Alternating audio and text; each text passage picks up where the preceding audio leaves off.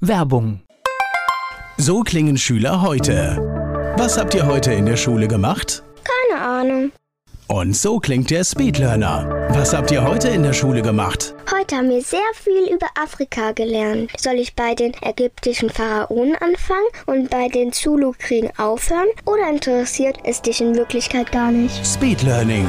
Für bessere Noten. Wie wir vom Hoffnungslerner zum Speedlearner werden. Jetzt überall im Buchhandel. Speedlearning. Antenne Mainz. Mein heutiger Gast ist männlich. Name? Jochen Sting, Alter? 54, Das ist auch diese kurze Überlegung, ne? Das ist so verrückt. Geburtsort? geboren in Siegen, Beruf? ja, vom Beruf Krankenpfleger und Diplom-Betriebswirt mit Schwerpunkt Management im Gesundheitswesen. Haben Sie Hobbys und wenn ja, welche? Ich bin heute mit dem Motorrad hergekommen, weil eine Baustelle vom Haus ist und das ist eigentlich schon immer mein Hobby gewesen. Das heißt, soll die Zeit nutzen. Ist, glaube ich, auch schön, ne? wenn man bei schönem Wetter rausfährt. Ja, wobei mir die Zeit ein bisschen fehlt, um zum Spaß von A nach B zu fahren, sondern dann- man ersetzt eigentlich das Auto und macht dann wirklich Fahrten, die wirklich sinnvoll sind. In dem Fall, wenn es um das Thema Parkplatz geht, oft praktisch, ja. Auf jeden Fall, das hat sich gelohnt heute. Also, okay. Gibt es sowas wie ein Lebensmotto? Haben Sie ein Lebensmotto? Ein Lebensmotto direkt könnte ich jetzt nicht sagen im Endeffekt. Also muss auch kein Spruch Das- sein, sondern eine Einstellung, ja. Nee, kann ich jetzt so nicht. Muss man auch nicht haben. Also ist alles gut. Die Menschen, die mit Ihnen zusammenarbeiten, was meinen Sie, sagen die über Sie? Was macht Sie aus? Woran erkenne ich Sie? Also die Menschen, die mit mir zusammenarbeiten, sagen, dass ich der beste Chef bin, den sie je hatten. Und die Menschen, die jetzt bei mir wohnen oder bei mir einziehen, schätzen an mir, dass ich einfach authentisch bin mit dem, was ich mache. Sprechen wir über Siegen. Ich glaube, man hört es ein bisschen. Ich glaube aber, im Siegerland ist es ganz schwer, das zu verstehen, wenn die Menschen reden, ne, für uns. Ja, man kann das nicht verleugnen. Also das, Es ist diese R-Laut, Das, ne, das, ist rollende der- R, das Ja, rollende genau. R aus dem Siegerland, wobei ich in Köln die Ausbildung gemacht habe und in Mainz studiert habe und auch länger in Wiesbaden gearbeitet habe. Aber so ganz kann man die Herkunft natürlich nicht verleugnen. Also ne, es ist nicht ausgeprägt bei Ihnen, aber ich habe überlegt in unserem Vorgespräch, was es ist. Aber das R hört man halt, aber ich glaube, der Rest ist auch verloren gegangen, glaube ich. Ja. Ja, aber ist ja vielleicht auch okay, ne? weil es vielleicht einfacher ist, wenn man in der Republik rumkommt. Ja. Ja. Das heißt aber da in Siegen groß geworden? Ja, in Siegen groß geworden, ist also extrem, ich muss sagen, auch extrem behütet. Was, äh, sag ich mal, das Leben auf dem Dorf angeht, ist das natürlich eine traumhafte Zeit gewesen in der Jugend halt, ohne jegliche Sorgen, die wir uns heute machen müssen. Also das ist natürlich auch ein Lebensabschnitt gewesen halt, der einen auch prägt dann halt, ja, dass man nicht nur in der Woche in die Schule geht, sondern sonntags nochmal in die Sonntagsschule und dann nochmal in die Jungschar und also sehr christlich geprägte in der Region. Ich überlege jetzt gerade, Siegen ist ja, also erstmal Mhm. denken wir da an die Stadt, aber ich glaube tatsächlich, wenn ich das richtig in Erinnerung habe, ist es sehr kleingliederig. Ja, ne? sind viele, viele Dörfer. ja, ja, genau. Das heißt, und das quasi so vor Ort, würde man sagen, genau. im Prinzip, Kleines Kaff. wo aber das Leben stattfindet, ja? Genau. Okay. Genau. Und waldreich, ne? Ja, genau. Das heißt wahrscheinlich auch dann dadurch in der Jugend, in der Kindheit gleich Berührung zur Natur, weil es einfach da war. Ja, jedes Jahr im Zeltlager. Und Schule war auch quasi in dem kleinen Ort? Nee, Schulweit, das war in in Freudenberg. Also das war so zwischen Siegen und Freudenberg. Also Freudenberg ist eigentlich der, der größere Ort. Und später war dann die weiterführende Schule war in Siegen dann. Okay. Waren Sie ein guter Schüler? Mittelprächtig. Mit- Mittelprächtig. Okay. Das heißt, was haben Sie für einen Abschluss gemacht? Ich habe Realschulabschluss gemacht und habe dann meine Ausbildung zum Krankenpfleger gemacht in Köln und habe dann nochmal in Köln die Abendschule besucht, habe ein Abitur nachgeholt, um praktisch ein Studium zu machen danach noch. Für den Beruf ging es nach Köln oder was? Ja, genau. In die Großstadt. Ja. Ist aber auch gut, ne? Also ich, ich finde, Köln ist, ist ja nicht wirklich eine richtig schöne Stadt, aber die hat irgendein Lebensgefühl, ne? Ja gut, die hat Herz einfach. Ja, ja, ne? Also also- Köln hat einfach, also auch wenn man, wenn man, wenn man hinkommt, wenn man, wenn man das wenn man zehn Jahre gewohnt hat, dann kann man auch Kölsch sprechen und verstehen. Und ich glaube, es gibt ke- keine andere Stadt in Deutschland, die so eine Kultur, in dem so ein Dialekt hat einfach wie Köln. Gell? Und das ist schon großartig. Also mein, äh, obwohl das hier auch langsam ein bisschen besser wird in Mainz, also mein, mein Lieblingserlebnis in Köln ist immer noch, wenn in Mainz reingeräumt wird, die Stühle, Ja. werden sie in Köln rausgestellt. Wir waren da auf diesem, ich weiß gar nicht, wie dieser große Platz heißt, und das war irgendwie halb elf. Und dann, Neumarkt. ja, genau. Und dann fingen die an, immer mehr, immer mehr Tische und Stühle dahin zu stellen, wo ich gedacht habe, wow, ja, das ist, gibt es da keine Anwohner, die sich beschweren? Scheinbar nicht. und es hat schon was, wenn man selbst, das waren selbst kühle Abende und man hat die vielen Menschen da draußen. Es hat, das hat schon was, ja. Ja. Pflege, war das ein Traumjob oder wie kommt man da drauf? Ich kann das ursprünglich gar nicht sagen. Ich habe ein, ein soziales Jahr gemacht in einem Alten- und Pflegeheim vorher, weil ich noch zu jung war. Damals durfte man erst mit 18 die Ausbildung anfangen und habe dann mit 17 so ein, Jahrespraktikum gemacht in einem Pflegeheim. Und danach stand das eigentlich fest für mich, dass ich das mache halt. Und habe dann ein halbes Jahr später dann die Ausbildung angefangen halt. Und habe dann nach der Ausbildung bin ich dann aber in, auch in Funktionsabteilungen in der Klinik gewesen, das heißt in der Notfallambulanz ein paar Jahre halt oder im OP. Ich habe also fünf Jahre im OP gearbeitet und bin jetzt nicht der klassische, sag ich mal, Altenpfleger, der sich aus der Pflege kommt und Pflege macht, sondern ich komme eher aus dem Krankenhaus, aus dem Akutbereich und habe da meine Erfahrung, die mir trotzdem sehr, sehr wertvoll war, auch in meiner Tätigkeit als, als Manager in dem Altenheimbereich später. Man sieht aber als sehr junger Mensch Dinge, die, sag ich mal, ich in meiner Entwicklung nicht gesehen habe. Das heißt, man hat Berührung mit dem Tod, man hat Berührung mit ja, schwersten Schicksalen. Ja. Aber das sind Sachen, ich denke, das ist wie mit vielen anderen Dingen halt. Also im Endeffekt geht einem viele Sachen immer noch sehr nah. Ich kann jetzt eine Geschichte erzählen aus unserer Wohngemeinschaft im, im Sauerland. Da ist eine Dame gestorben, die wir sieben Jahre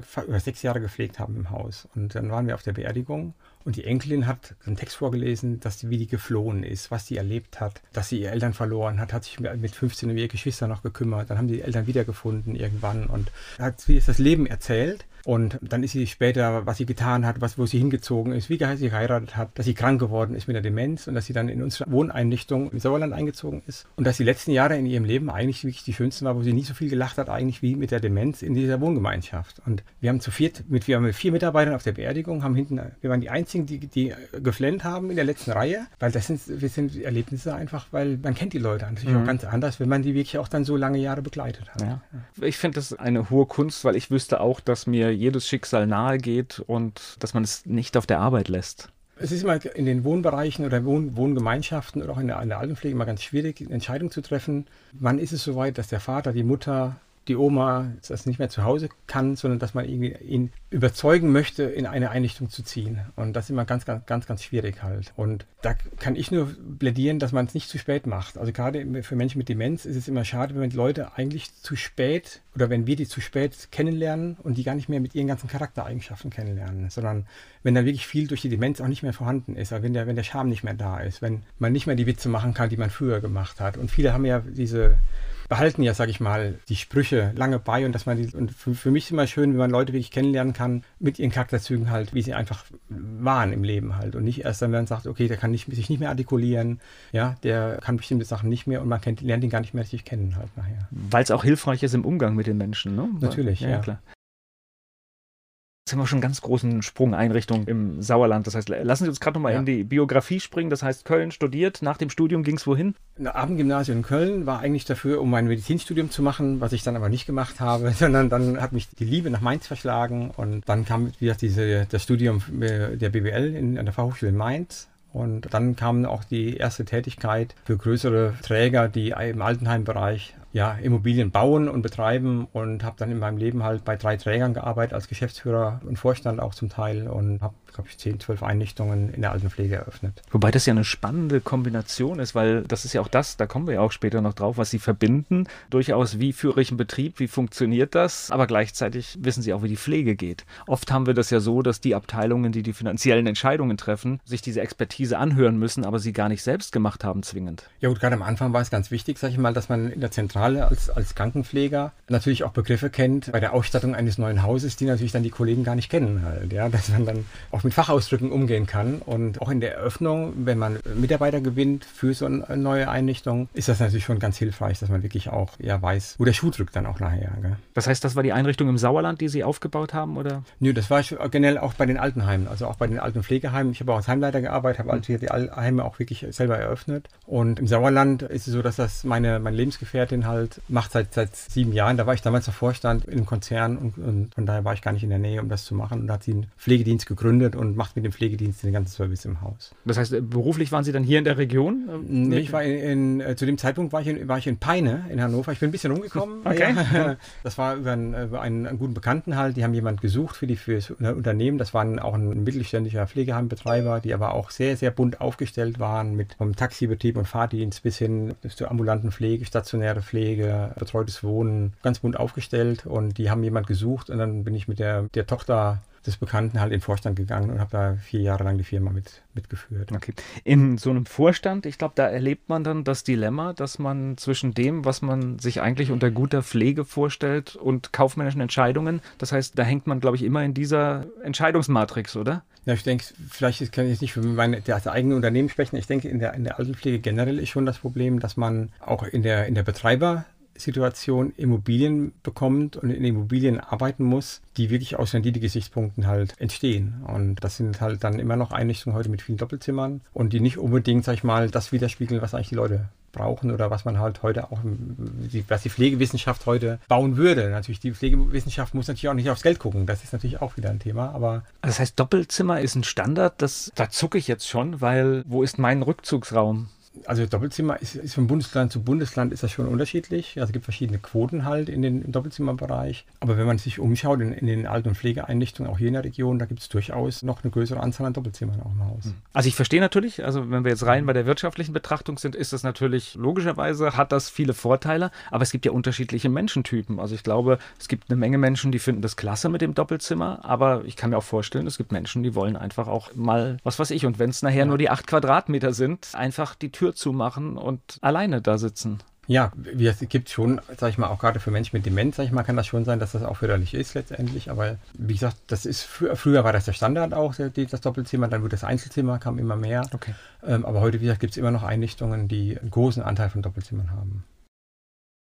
Sie sind heute in der Region da aktiv und bauen gerade etwas Neues auf, kann man sagen, oder etwas Altes neu auf. Wie sind Sie, wir können sagen, das Schloss Sörgenloch, wie, wie sind Sie da rangekommen? Wie das im Leben manchmal äh, so komische Wege geht. Ich habe früher in Sörgenloch gewohnt und war zu Besuch in Sörgenloch vor zwei Jahren und habe eine ältere Dame getroffen, das, und zwar die Oma von meinem Nachbarsjungen von früher. Und wir haben uns dann vom Haus getroffen und unterhalten und dann, wie man das so macht, wenn man ein bisschen Smalltalk macht, was machst du? Wir haben uns lange nicht gesehen und ich habe dann erzählt, dass wir im Sauerland in Meinerzhagen eine Wohngemeinschaft für Menschen mit Demenz eröffnet haben, wo zwölf, ja, zwölf Mieter im Haus leben halt, die wirklich in den Haushalt teilen, die, wo frisch gekocht wird und wo ganz viel im Haus passiert, auch mit den und vor den, vor den Mietern und habe ihr einen Flyer gegeben. Und eine halbe Stunde später kam sie zurück und sprach mich an und sagt, das ist, fand das großartig. Und was ich nicht wusste, ist, dass ihr Mann an Demenz erkrankt war zu dem Zeitpunkt ja, und dann sagt sie, wieso kannst du sowas nicht auch bei uns machen in der Gegend? Und ja, gutes Sauerland oder beziehungsweise das Oberbergische Land, wo ich wohne, sind gut 200 Kilometer entfernt und das habe ich ihr auch mitgeteilt. Aber sie war so hartnäckig, dass sie dann auf das Hotel was in Sichtweite gezeigt hat und hat gesagt, hier, das Hotel steht doch leer. Das wäre doch ideal geeignet. Und ja, zwei Tage später rief sie mich an, hat mir die Kontaktdaten vom Eigentümer gegeben und dann habe ich den kontaktiert. Ich, das Gebäude kenne ich von früher natürlich auch, weil ich in noch gewohnt habe. Und dann ist das über die, diese ältere Dame ins Rollen gekommen. Und Sie haben es auch geschafft geschafft. Sie haben das Durchhaltevermögen bewiesen, weil natürlich, wir alle kennen Deutschland, es gibt dann ein Hü und ein Hot und es ist gar nicht oft so einfach, so Dinge dann auf ja, die Spur ich, zu bringen. Also ich muss gestehen, ich habe in meinem Leben ja schon ein paar Sachen gemacht, aber ich muss sagen, hier bei dem Projekt, es war eigentlich alles schwierig. Also angefangen von der Überzeugung im Ort, dass die Politik auf die Seite zu bekommen, dass man es wirklich auch die Zustimmung der Gemeinde hat, bis hin zur Baugenehmigung. Das eine Haus hat Denkmalschutz, das andere Haus äh, weitgehend umgebaut werden. Also in der ganzen, im ganzen Ablauf des Bauens halt sind immer mehr Probleme aufgetaucht oder Dinge, die man einfach, ich meine, ich bin auch kein Bauprofi, aber ich glaube auch selbst ein Bauprofi hätte nicht geahnt, äh, was da alles kommt. Und von daher muss man das einfach dann nach und nach lösen halt. Und das haben wir bisher jetzt geschafft. Wir haben jetzt ein Jahr lang umgebaut und vor zwei Wochen sind die ersten Mieter eingezogen. Und das Besondere ist, wir können ja meinen, Sie haben ja Erfahrung im Sauerland. Allein die Personenzahl 12 zeigt, es gibt ganz andere Möglichkeiten. Das heißt, das ist nicht anonym, man kennt die Menschen und man kann andere Sachen machen. Ja, das Konzept ist halt nicht mit dem Alten- und Pflegeheim vergleichbar. Die, die Politik in Sörgenloch hat am Anfang gesagt, oh, oh nein, wir bekommen noch ein Pflegeheim hier. Und das hat mich schon immer so geärgert, dass man sich da gar nicht mit dem Thema eigentlich auseinandergesetzt hat, richtig. Und wenn ich im Haus stehe und auch in der Wohngemeinschaft, erkläre ich immer in dem großen Wohnraum, wir haben wirklich eine eigene Wohnung praktisch, die wir nutzen halt, wo eine offene Küche ist, wo gekocht wird, wo gebacken wird, Frühstück gemacht wird. Und da ist, findet eigentlich in diesem Wohnraum, da ist ein Wohnzimmer mit dabei und da kann man auch Ruhesessel, wo man mal einen Mittagsschlaf machen kann. Also da findet eigentlich das ganze Leben statt. Das ist für alle zugänglich. Das ist für alle, alle Mieter der Wohngemeinschaft zugänglich. Die haben alle noch ein eigenes Zimmer nur anders als in der, in der Pflegeeinrichtung ist dieses Zimmer immer der Lebensmittelpunkt. Und bei uns sind das die Schlafzimmer. Ja, das heißt, das sind Schlafzimmer und der Lebensmittelpunkt ist die Wohngemeinschaft. Und wenn ich morgens schon der erste, sag ich mal, zum zum Frühstück kommt und es gibt noch, ist noch zu früh, eine halbe Stunde, dann kriegt er schon Kaffee hingestellt, dann ist ein Mitarbeiter schon da, der irgendwo in der Küche schon irgendwas vorbereitet und ja, dann wird, wie gesagt, der Tisch gedeckt, aber durch die, durch die Mieter, die das können halt, das machen wir gar nicht selber, wer das kann, der, wird der Tisch gedeckt und auch später wieder abgeräumt. Wir nutzen auch die Spülmaschine gar nicht, weil wir haben, wenn wir Mieter haben, die von zu Hause sagen, Mensch, ich habe ich hab gar keine Spülmaschine gehabt, ich habe immer abgewaschen, ja, das machen wir zurzeit auch so, dass wir sagen, okay, dann waschen wir auch ab letztendlich, weil das auch wieder dann eine Beschäftigung ist dann halt. Dann haben wir wieder zehn Minuten was zu tun und machen was Sinnvolles und die Mieter werden gebraucht an der Stelle. Ja, ja, das ist, also ich meine, klar, wir denken wie praktisch eine Spülmaschine, aber natürlich in dem Moment, wo ich täglich eigentlich keine Verpflichtung mehr habe, ist jedes Ding, jedes sinnstiftende Ding, das ich mache, natürlich wertvoll. Ja, und ich muss gestehen, ich bin jetzt selber mit eingezogen und so, ich bin ja nur im Moment auch wieder Existenzgründer mit dem, mit dem Projekt. Und als Existenzgründer muss man natürlich auch selber ran halt. Da kann man jetzt nicht sagen, ich habe fünf Mitarbeiter eingestellt, die machen das schon, sondern ich will es ja auch so, dass das so gemacht wird, wie ich mir das selber vorstelle. Und dann bin ich selber mit eingezogen, bin auch nachts auch mit im Haus. Alleine durch die Entfernung natürlich schon zur Heimat. Und dann bekommt man natürlich viele Sachen mit, die man vielleicht vorher auch so gar nicht so mitbekommen hat. Und ich, lebe jetzt gerade mit den zwei älteren Damen zusammen. Ja, eine Dame kommt aus Mainz-Ebersheim, die andere Dame kommt, ist aus Herdecke umgezogen zu uns, weil die Kinder hier wohnen und arbeiten. Und die haben unglaublich ein Bedürfnis, mir zu helfen. Ja, die haben mich irgendwie adoptiert. Als neuen Sohn habe ich das Gefühl manchmal und laufen immer wie so zwei Bodyguards habe ich dabei und die wollen mir alles helfen, was ich mache tagsüber. Und ein Beispiel, wir hatten letztens, wir haben noch Handwerker im Haus und morgens fehlte Material. Dann habe ich eine Mitarbeiterin angerufen und gesagt, kannst du ein bisschen früher kommen? Ich muss im Baumarkt, wir müssen Material holen, weil die Handwerker stehen hier. Dann habe ich gesagt, ach, warte mal, Moment. Dann habe ich die beiden gefragt, habe gesagt, die Damen gefragt, habe gesagt, ich muss im Baumarkt. Die haben mir das Du angeboten, also nicht, dass jetzt jemand denkt, dass ich ich äh, die einfach duze. Die haben mir das Du angeboten am zweiten Tag. Dann habe ich gesagt, ja, sag, ich wollte mitfahren. Ja, klar fahren wir mit. Ja, gut, alle ins Auto gepackt, in den Malereinkauf gefahren nach Mainz. Und das war großartig mit den zwei Damen im Malereinkauf rein. Ich habe dann auch mal gefragt, ich bin da öfter und habe gefragt, sag ich mal, so Damenbesuch kennen die da nicht so in der Form. und am Eingang gibt es einen Kaffeestand, da haben wir so einen Kaffee gezogen halt noch. Und, und das, das sind so wirklich Erlebnisse am Tag, wo ich einfach merke, wie dankbar diese beide sind, dass sie mitgenommen werden und wie die das einfach genießen auch. Ja? Und dann hat sich das so weiterentwickelt, dass man dann auch andere Sachen gemeinsam gemacht hat. Also dass man, dass man einfach sagt, wir hatten ob das jetzt, sag ich mal, in äh, Niederom der Markt ist, wo man mal hinfährt und dann abends mal irgendwie an Weinstand auch geht letztendlich. Oder was mir gezeigt hat nochmal, dass ich immer noch manchmal falsch denke, obwohl ich bei uns schon immer bin, der am meisten in die richtige Richtung denkt. Wir hatten die Wiese gemäht und haben einen ganzen Anhänger voll Gras gehabt und haben das auf dem Grünabschnitt gefahren. Und ich habe die beiden Damen gefragt, wieder natürlich wolle mitfahren. Natürlich, wir fahren immer mit, wir fahren überall hin mit. Und habe die eigentlich nur mitgenommen, um denen zu zeigen, dass ich dahin fahre und den Anhänger leer mache. Und was ich nicht gedacht habe, ist, dass die mir sofort den Rechner aus der Hand nehmen und den Anhänger selber leer gemacht haben. Und ich habe dann daneben gestanden, habe das noch fotografiert und neben mir war eine Dame im Auto nebenan, die das gesehen hat und dann habe ich ihr gesagt, wo wir herkommen, dass wir aus, aus sind und dass es eine Wohngemeinschaft für Menschen mit Demenz ist und wo die jetzt sagt, das ist ja großartig, ja. Und, aber ich habe das nicht gemacht, weil ich das machen wollte, sondern einfach, weil die einfach mir diese Arbeit einfach abgenommen haben. Da hat man ja schon fast Erklärungsnot, ne? wenn, man, wenn man da als kräftiger Mann steht ja. und, die, und die alten Damen räumen den Wagen leer. Ne? Ja, ja. Aber man muss es immer aus der Perspektive sehen, das ist natürlich Leben Lebensinhalt, ja. Während wir vielleicht sagen, das ist eine lästige Arbeit, ist es für andere Menschen ein, ja, und das, aber das zeigt einfach, fast ein Abenteuer. Man, ja, und ich, das zeigt aber auch, dass man gerade mit den, der, bei der Arbeit mit Menschen mit Demenz auch immer detektiv sein muss. Man muss immer gucken, wirklich, was hat er für Ressourcen. Und wir haben immer auch Mitarbeiter, die doch, doch mal einen anderen Zugang wieder zu jemandem haben und dann wirklich merken halt, was der einfach kann. Ja? Also wir haben auch Bewohner, auch in, oder, oder ja gut, Bewohner sind in, in der WG eigentlich, die sind eigentlich Mieter, auch im Sauerland in der Wohngemeinschaft, wo man wirklich dann jemand hat, der, wo man dem gar nicht das zutraut, der plötzlich anfängt, irgendwie Mandala auszumalen halt. Und äh, wir haben andere, andere Mieter, wo dann die Tochter immer kommt und sagt, Mensch, die, die Mutti, die, die kriegt ja gar nichts mit, die versteht das gar nicht. Und wo wir uns alle angucken und sagen, die versteht alles. Ja, die ist halt sehr langsam einfach. Die ist sehr, sehr verlangsamt und die reagiert sehr, sehr verzögert. Aber das ist eigentlich so die, wo wir eigentlich, wo wir immer davon ausgehen, dass die eigentlich am meisten mitbekommt halt und was die Tochter gar nicht so bemerkt halt. Und das ist eigentlich wirklich Detektivarbeit, mit den, mit den Leuten wirklich zu arbeiten, zu gucken, okay, was haben die für Ressourcen? Und da staunt man immer. Ich glaube aber, da liegt natürlich dann auch der riesige qualitative Unterschied. Wenn man 24 Stunden mit einem Menschen zusammenlebt, dann erkennt man dann natürlich viel mehr Dinge. Und wenn ich dann als Angehöriger vielleicht zwei Stunden komme, äh, selbst wenn ich mich noch so bemühe, es ist nur ein kleiner Zeitabschnitt, ja. ja. Und diese Menschen agieren dann auch logischerweise untereinander, ne? Das heißt. Ja, also das, das, das, ich muss gestehen, eigentlich die Wohngemeinschaft im Sauerland, das hat ja meine Lebensgefährtin damals eröffnet mit dem im Pflegedienst und ich muss gestehen, ich komme ja aus dem Altenheimbereich, ich hätte es anders gemacht. Ich hätte weniger Personal und ich hätte auch die Abläufe anders im Haus. Und sie macht das so, sie kommt gar nicht aus der Pflege, ja, und hat das damals gesagt, ich gründe einen Pflegedienst, weil halt das Haus dann da war, um das zu machen. Und sie hat das so gemacht, wie sie sich das wirklich vorstellt, wie das richtig ist. Also wie sie sich das für ihre Eltern wünschen mhm. würde. Und wie gesagt, ich war ja auch nicht immer da und nur wenn ich das sehe, wie viel Personal da ist und wie die frisch kochen und wie mit den Leuten umgehen und wie die das machen, das muss ich gestehen, das hätte ich damals anders gemacht. Und heute profitiere ich davon eigentlich, dass ich das genau gut finde, wie sie es gemacht hat Und genauso machen wir das in Sörgenloch auch. Ja gut, da war vielleicht der Abstand zu der beruflichen Tätigkeit noch nicht groß genug, ne? Ja, und, ja. Und ja, wenn, man, wenn man das halt dann sieht. Das gleiche betrifft aber auch die Mitarbeiter. Also das heißt, wenn ich jetzt Mitarbeiter einstelle aus dem Alten- und Pflegeheim und bin selber nicht da, dann würden die das auch sofort in Alten- und Pflegeheim raus machen. Egal jetzt, wie das, dass man das, ob das jetzt WG heißt oder auch nicht. Das heißt, die Kunst ist jetzt, die Mitarbeiter, die zum Arbeiten kommen, auch so wirklich, ich, ja, ich will nicht sagen erziehen, aber so selber zu prägen, ja, dass die wirklich sagen, ich schäle nicht selber die Kartoffeln, sondern ich lasse das wirklich machen. Und ich gucke vorher, welcher Bewohner Ressourcen hat, um irgendwas zu übernehmen und frage immer. Oder wie heute auch, wir müssen heute, bekommen heute einen neuen, neuen Mieter und müssen von der, von der einen Dame das Badezimmer umräumen. Und da habe ich mittlerweile auch gefragt. Ich sagte, wir müssen das Badezimmer noch um. Und sage ich, wer macht das denn? Ja, ich mache das. Ja, sage ich, sag ich, wer macht das denn?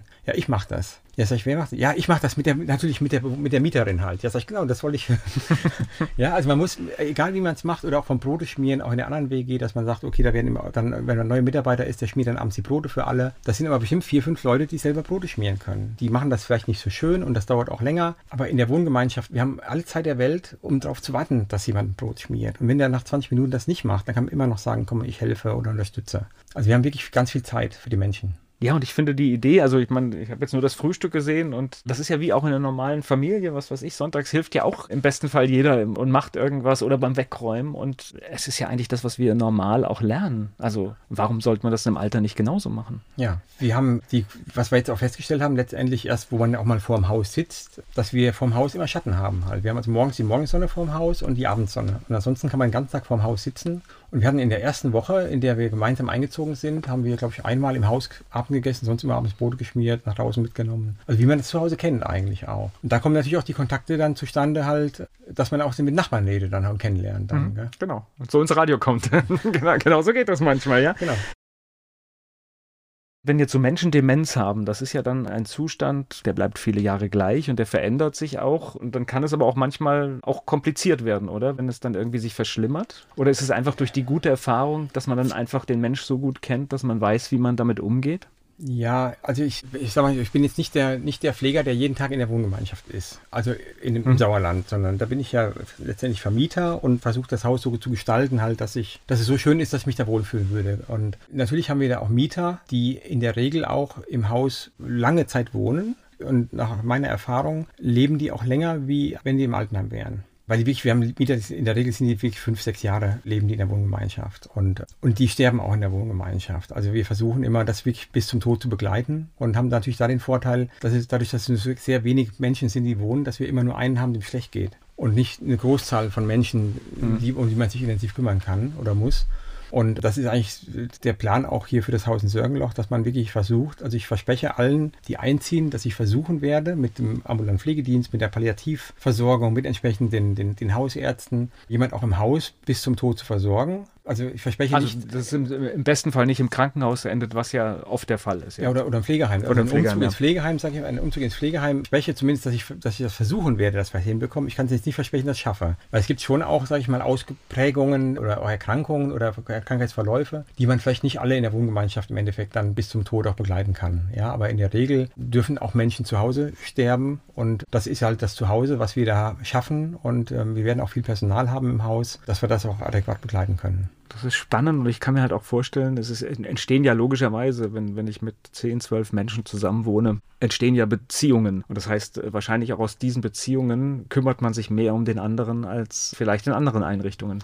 Ja, ich sag mal, also an, soweit es geht. In, in, anderen Einrichtungen kümmert man sich auch, aber ich sage mal, das ist einfach, also wir haben in Sörgen noch auch eine, eine Besonderheit. Der Plan war ursprünglich auch einen eigenen Pflegedienst zu gründen, um auch die pflegerische medizinische Versorgung im Haus anzubieten. Die Mieter haben immer das, das freie Wahlrecht, was sie haben möchten. Also sie haben immer die freie Wahlrecht auch für den Pflegedienst natürlich. Aber ich, da habe ich mich jetzt gegen entschieden halt, sondern wir bieten an im Haus eine Leistung zu erbringen, an eine 24-Stunden-Präsenz ja? Und der ambulante Pflegedienst kommt von außen. Wir arbeiten da aktuell mit dem Roten Kreuz zusammen. Es können auch andere Pflegedienste aus der Region ins Haus kommen und die Pflegeleistung im Haus erbringen. Und das schafft automatisch für die Mitarbeiter, die sag ich mal, diese 24-Stunden-Betreuung oder Präsenz machen, ganz viel Zeit. Weil wenn man morgens zur Arbeit kommt, zum Dienst kommt, kommt gleichzeitig der Pflegedienst. Der Pflegedienst übernimmt die Pflege. Wir unterstützen den Pflegedienst aber auch in Leistung, wenn jemand aus dem Bett geholt werden muss oder wenn sich jemand nicht duschen lassen will, dann sind es natürlich die eigenen Mitarbeiter, die den Bewohner viel besser kennen und unterstützen können dann auch zu sagen, Mensch, ich komme noch mal mit, ich rede noch mal mit ihr, dass sie äh, sich vielleicht dann duschen lässt von einem Mitarbeiter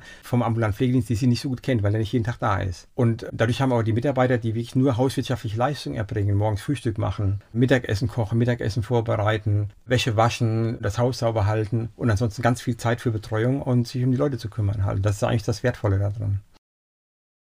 Jetzt haben Sie uns verraten, Sie wohnen da jetzt schon drin. Ist es dann auch Ihr Plan, das so zu belassen, dass Sie dort sind? Nein, der, der Plan ist eigentlich im Nachbargebäude im Schloss Sörgenloch, im, im, im, eigentlichen Schloss Sörgenloch. Also wir haben jetzt eben gesprochen über das, das Landhotel. Also das Landhotel Schloss Sörgenloch ist das Nebengebäude vom Schloss. Im Schloss ist geplant, im Erdgeschoss eine Tagespflege für Senioren zu eröffnen und auch ein Gastronomiebetrieb mit Café und Biergarten soll wieder entstehen. Und mit der Eröffnung der Tagespflege, sage ich mal, mit, mit der Erweiterung des Angebotes wird es auch sein, dass ich eine, einen Stellvertreter im Haus habe und dann auch mehr und mehr Dinge an Stellvertreter übergeben kann dann halt auch. Und ich werde das aber ganz weit begleiten und gucken, dass wirklich mein Konzept, was ich habe und meine, ja, mein, meine Erfahrungen einfach damit einfließen halt. Und das muss dauerhaft aber schon immer begleitet werden, dass das wirklich so läuft, wie ich mir das vorstelle. Ja, ich habe mir schon ein bisschen Gedanken gemacht, weil wenn man familiär zwei Betriebe mit, mit dieser Entfernung hat, ist ja auch nicht so ganz einfach. Ne? Das hat ja, zählt ja auch ein bisschen aufs Privatleben ein. Ja, aber ich habe, nachdem ich äh, das erste Haus eröffnet habe, haben wir, habe ich versucht, auch weitere Objekte im Sauerland oder im Oberbergischen Land halt zu kaufen. Das war manchmal skurril, dass dann auch am Tag des Notartermins dann der Nachbar plötzlich ein Wegerecht widerrufen hat, dass man es dann doch nicht kaufen konnte, wo man auch schon vorher ein Jahr lang hingearbeitet hat auf irgendwas. Und das Verrückte ist, dass die Objekte immer besser wurden.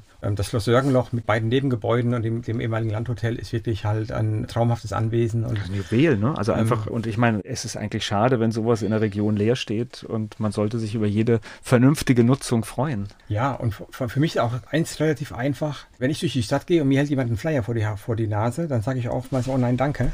Wenn ich mit meinem Flyer unterwegs bin und habe vorne das Schloss Sörgenloch auf der Titelseite dann, und ich spreche jemand an, ja. dann sagen viele auch, ach nein, danke. Und dann gucken die, ach so, ach das Schloss Sörgenloch. Und dann nehmen die dann trotzdem Flyer mit. Und also man, man kennt das, jeder hat da schon schöne Stunden verbracht, war da im Biergartenhall, war da im Restaurant. Und das ist ein Objekt, was oder ein, ein Haus oder ein Anwesen, was wirklich viele kennen und, und, und mögen und schön finden. Und das macht es für mich viel einfacher, als wenn ich jetzt irgendwo ein, ein Standardgebäude umgebaut hätte und muss jedem erklären, das ist hinten hinterm Industriegebiet rechts abbiegen und das kennt halt jeder. Ja, mhm. das ist der große Vorteil bei dem Gebäude. Gut, jetzt verstehe ich natürlich, dann hängen natürlich auch natürlich nostalgische Erinnerungen, dass aber ich sag mal, Dinge, die halt nicht mehr sind, kriegt man auch nicht mehr so hin, ja es wird ja ein Grund sein, warum das Hotel aufgegeben wurde. Es wurde ja schon, ich glaube, schon vor Corona. Das ja. wurde schon vor Corona. Ja. 2019 wurde das, wurde das geschlossen. Und ich meine, dass das auch jetzt so lange, lange Jahre leer stand, ist für mich auch nicht nachzuvollziehen. Und ich meine, für mich war das ein Glücksfall, dass, dass die ältere Dame mich angesprochen hat und ja, den Kontakt hergestellt hat. Das war wirklich ein, ein Glücksfall. Und dass man natürlich dann auch eine Bank hat, die dann auch versteht, was man macht, weil man im Sauerland natürlich schon ein Projekt hat, was funktioniert, ja, und wo man auch was vorweisen kann. Das war natürlich die Grundlage dafür, um sowas überhaupt überhaupt realisieren zu können. Sie haben ja gerade die Gastronomie angesprochen. Das ist dann auch für alle offen, ne? Ja, ich suche jemand, also im Endeffekt suche ich eigentlich einen Koch, den ich einstelle, der mittags ein Mittagessen produziert, für die Tagespflege, fürs betreute Wohnen, vielleicht für Essen auf Rädern oder auf einen Mittagstisch im Haus, wenn auch jemand aus Sörgenloch noch zum Essen kommen möchte. Und wenn dieser Koch dann Interesse hat und sagt, Mensch, Kaffee Biergarten ist genau mein Ding. Dann wird das eigentlich erst richtig interessant, halt, dass man dann wirklich sagt, okay, diese, dieses Mittagessen kochen ist, sag ich mal, die Grundlage. Und dann bei den, in den in Sommermonaten halt, wenn man dann wirklich einen Biergarten aufmacht oder auch Kaffeebetrieb im Winter, dann ist eigentlich das, was eigentlich dann halt die Sahnehaube auf dem Kochjob ist dann halt hinterher, wenn man das wirklich gemeinsam machen kann und das wirklich gestalten kann da vor Ort. Und das ist ja, sag ich mal, gerade für die kleinen rheinhessischen Gemeinden ist ja jeder Gastronomiebetrieb oder jedes Angebot, ja, muss man gar nicht hingucken, ist immer eine Bereicherung für das Ortsleben. Und ja. Was ich aber spannend finde, ist natürlich, wenn, wenn es in der Nähe der Einrichtung ist, dass natürlich auch die Bewohner auch relativ einfach vielleicht die Chance haben, sich da einfach mal reinzusetzen und auch Kontakt zu den Menschen zu bekommen wieder. Ne? Ja, vor allen Dingen, weil wir immer den ganzen Tag vorm Haus sitzen werden halt, weil wir das, das ist, bietet sich einfach an, es ist immer ein bisschen Wind, es ist schattig vorm Haus und es gibt ja eine Weiterplanung im Schloss, im Dachgeschoss vom Schloss Sörgenloch gibt es eine ganz traumhafte Wohnung mit dem Blick über, über das ganze, ganze Tal. Aus der Wohnung soll ein Airbnb entstehen, das ist heute modern, mhm. ja, ein Airbnb. Okay. Und da stelle ich mir auch großartig vor, wenn wirklich Leute vielleicht sogar aus dem Ausland kommen nachher und sagen, Mensch, ich, ich miete, miete mich da ein in Schloss Sörgenloch und dann auch den Kontakt auch zu den, zu den Leuten haben vor Ort dann halt, weil dann sitzen halt dann die Elternherrschaften draußen vor der Tür und dann kommt man zwangsläufig ins Gespräch. Und ich glaube, das ist eigentlich auch genau das, was, ja, was das ausmachen wird hinterher. Und auch gerade dieses bunte Angebot halt mit Wohngemeinschaft für Menschen mit Demenz, betreutes Wohnen, speziell für Menschen ohne Demenz, Airbnb, dann gibt es ein kleines Bed and Breakfast noch geplant, also ein Hotelzimmer soll noch bleiben auf dem Gelände. Also das heißt viele, viele Berührungspunkte viele, mit anderen Menschen und äh, das ist einfach, eigentlich ist es gelebte Normalität. Ne? Es ist nicht ein abgeschlossener Raum, sondern es ist einfach Leben. Ja. Und vielleicht wird dadurch die Idee, wenn jemand, was weiß ich, vielleicht mal aus Australien hier sich in Sorgenloch ein, bringt er die Idee vielleicht auch auf ganz andere Kontinente noch. Ja, vielleicht wir vor, vor, haben wir eine Vorbildfunktion. Ich sag mal, für die Verbandsgemeinde und ich glaube, in Sörgenloch waren mir einige nicht so begeistert, dass ich wirklich das Herzstück von Sörgenloch kaufen konnte. Aber ich glaube, dass jetzt die ersten Mieter aus Sörgenloch eingezogen sind und ich glaube schon, dass die Angehörigen sehr schnell erkannt haben, dass das schon ganz anders läuft, wie man sich das eigentlich so vorstellt. Und ähm, ich glaube schon, dass auch Sörgenloch ja, stolz drauf sein kann, was wirklich mitten im Ortszentrum passiert. Ja, und dass man wirklich da lebenswerte Plätze hat für Menschen, ja, ich sag mal, die eigentlich zu Hause nicht mehr klarkommen, aber auch vielleicht auch nicht, noch nicht alt genug sind oder, oder pflegebedürftig sind fürs Pflegeheim. Also die wirklich, ja, in so einem Zwischen, eine Zwischenlösung suchen eigentlich. Das ist eigentlich das, was wir, was wir anbieten da. Ich hatte das im bekannten Umfeld, so Menschen mit Demenz ist, ist ja tatsächlich auch manchmal eine Herausforderung. Also da war das dann eine Frau, die auch gerne mal aus dem Haus gelaufen ist und ja. irgendwo hin. Ich ja. weiß, da gibt es, ich, ich glaube, das ist sogar auch in Nordrhein-Westfalen, da gibt es irgendeine Einrichtung, die halt diese Bushaltestelle eingerichtet hat, wo sie dann die Menschen einfach wieder einsammeln können, weil die warten dann auf den Bus, aber es, es ist halt einfach nur eine Bushaltestelle, es kommt kein Bus. Das heißt aber, das ist dann auch durchaus eine Herausforderung oder das muss das Pflegepersonal im Auge haben oder das Personal. Ja, also die Hoffnung, also generell die Damen, die jetzt wohnen halt, die sind sehr mobil im Ort auch und da haben wir das mit den Angehörigen abgestimmt, dass die wirklich auch alleine laufen können halt. Also wir begleiten das schon, dass wir auch mitgehen, aber nicht immer, weil einfach auch die einen ganz so einen großen Bewegungsdrang haben, dass die wirklich den ganzen Tag unterwegs sind, also oder mehrfach am Tag, sag ich mal. Und man muss einfach schauen, wer entscheidet sich letztendlich halt für dieses Angebot wir haben keine geschlossene Demenzabteilung in dem Sinne halt, wie es manche Alten- und Pflegeeinrichtungen vorhalten. Für Menschen mit Demenz mit bestimmten ja, Verhaltensweisen, die, sag ich mal, auf einem normalen Wohnbereich oder einem normalen Zusammenleben halt schwieriger sind. Das haben wir nicht. Aber wie gesagt, von daher müssen wir einfach auch gucken, was wir für, für Mieter bekommen letztendlich, was die für, für Bedürfnisse haben. Aber wie gesagt, wir haben den Vorteil, dass wir wirklich mehr Personal im Haus haben und eigentlich weniger arbeiten müssen, weil wir die Pflege nicht machen. Ja, und deswegen ist es eigentlich eine gute Situation, dass wir wirklich halt einfach so Spaziergänge auch begleiten können halt und es ist auch geplant halt, dass wir haben jetzt letztens darüber gesprochen, dass Leute, sag ich mal, dann der Friseur ins Haus kommt, um die Haare zu schneiden und da frage ich mich immer, wenn jemand in Ebersheim gewohnt hat, wieso muss der denn jetzt zum Friseur ins Haus kommen und dem die Haare zu schneiden? Warum fahren wir den nicht nach Ebersheim halt, dass er zu seinem Friseur geht, wo er vorher gewesen ist? Es ist ja auch ein Thema der Lebensqualität, dass die Kontakte zu erhalten. Und ich glaube schon, dass das halt in so einer kleinen Einrichtung mit so wenigen Plätzen, wie wir sie haben, auch möglich sein sollte halt, dass man dann sagt, okay, man macht das, dass man wirklich dann auch bestimmte Kontakte einfach beibehält, indem man ihren oder sie einfach zum Friseur fährt. Ja klar, das sind ja auch Dinge, Menschen, zu denen man Vertrauen hatte. Und wenn man es ganz genau nimmt, ist es halt, na klar, wenn man es immer im Großen sieht, wird es kompliziert. Im Kleinen ist es natürlich ein bisschen einfacher. Es ist dann irgendwie alle sechs Wochen vielleicht ein Termin, der so wie wir ihn im Alltag auch wahrnehmen, ja. ja. Ich habe auch mit allen Angehörigen bisher, also in der Regel kommen ja die Angehörigen halt, die den Kontakt herstellen, gerade auch in der Wohngemeinschaft für Menschen mit Demenz. Und ich habe mit den Angehörigen abgestimmt. Ich, also einfordern kann ich es nicht, aber ich, wir haben gesagt, ich würde mich schon freuen, wenn auch die Angehörigen nicht einfach einen Platz buchen und dann zu Besuch kommen, sondern dass die Angehörigen auch einmal im Jahr für das Haus etwas machen halt. Also wenn jeder, jeder Angehörige einmal im Jahr was macht, dann ist das schon jeden Monat nochmal ein, zwei Termine nochmal, die außerhalb des normalen Programms irgendwo laufen. Und ich könnte mir vorstellen, dass man als Beispiel, wenn jemand sagt, ich kenne jemanden im Oldtimer Club, dass man mit dem Oldtimer Club vorbeikommt, mal die Autos in die Schlosseinfahrt stellt, dass man zum Kaffee trinken kommt, dass die, die Mieter sich die Autos anschauen können oder vielleicht sogar mitfahren. Da kann man eine Runde fahren, ne? Ja, ja. mitfahren oder ja, einer hat, keine Ahnung, kennt jemand, der hat einen Alpaka, bringt seinen Alpaka mit oder einer sagt, ich backe einfach mal Waffeln oder ich grille mal für alle mal vom Haus. Und ich glaube, wenn, da werden wahrscheinlich viele Ideen kommen, die wir selber gar nicht haben, was man machen kann. Jeder hat ein Hobby oder hat einen Chor oder macht irgendwas, wo er sagen kann, okay, das kann ich vielleicht damit einbringen. Und ich glaube, dann wird es erst großartig, wenn dann wirklich halt ein oder andere Überraschung dann auch kommt zu dem, was dann im, im Haus passiert. Ja. Also, wie gesagt, ich glaube nicht, dass das alle 24 manche Angehörigen machen werden halt. Manche wohnen auch weiter weg und das ist auch schwierig. Aber selbst wenn es die Hälfte machen, haben wir jeden Monat noch irgendwo ein Highlight, was von außen nochmal zu uns kommt. Wobei da entsteht ja, glaube ich, auch, ja klar, manche nehmen die Verantwortung nicht wahr, aber ich glaube, wenn es sechs, sieben machen, wird zumindest mal der Druck, sich mal was zu überlegen. Und wenn man auch sieht, dass es mit kleinen Dingen vielleicht oft auch getan ist, ja. wird der Druck auch ein bisschen größer. Also insofern, und ich finde, ja, wenn ich meine Angehörigen, wenn ich einen tollen Platz für meine Angehörigen habe, ja, dann wird man doch in der Lage sein, vielleicht mal einen netten Abend zu organisieren. Ja, ich habe Problem ist halt, die Angehörigen, die wir jetzt haben, die kommen so gerne zu uns. Also wir haben jetzt, wie gesagt, sehr wenig Mieter und haben aber schon, wenn die Angehörigen da sind, schon alle Plätze vom Haus belegt. Also man muss gucken, wenn da noch mehr kommen, dann wird es okay. eng wahrscheinlich. Aber es gibt noch eine zweite Idee, die ich auch schon länger im Kopf habe und die ich jetzt erstmalig jetzt in Sörgen noch mal umsetzen kann mit den Mitarbeitern. Und zwar gibt es einen Kalender der kuriosen Feiertage da hat sich irgendjemand Gedanken gemacht, hat einfach mal gesammelt weltweit, was es für Feiertage gibt. Und jeden Tag gibt es sechs, sieben Feiertage, die aufgeführt sind. Das sind teilweise auch ernsthafte Feiertage, und aber teilweise auch wirklich so ein Blödsinn. Und das ist was, wo Tag der Currywurst als Beispiel. Ne? So, so, so Zeugs gibt es halt, ne? Ja. ja, dann der Plan ist, dass man sich auch gemeinsam vielleicht mit Angehörigen aber überlegt halt, was man was zieht man sich für Feiertage raus. Und wir suchen ja schon immer auch ein Thema zu sagen, was mache ich denn heute oder was machen wir heute. Und es gibt zum Beispiel einen, einen Feiertag, heute gehe ich mit meinem Teddybär zur Arbeit. Ja, so.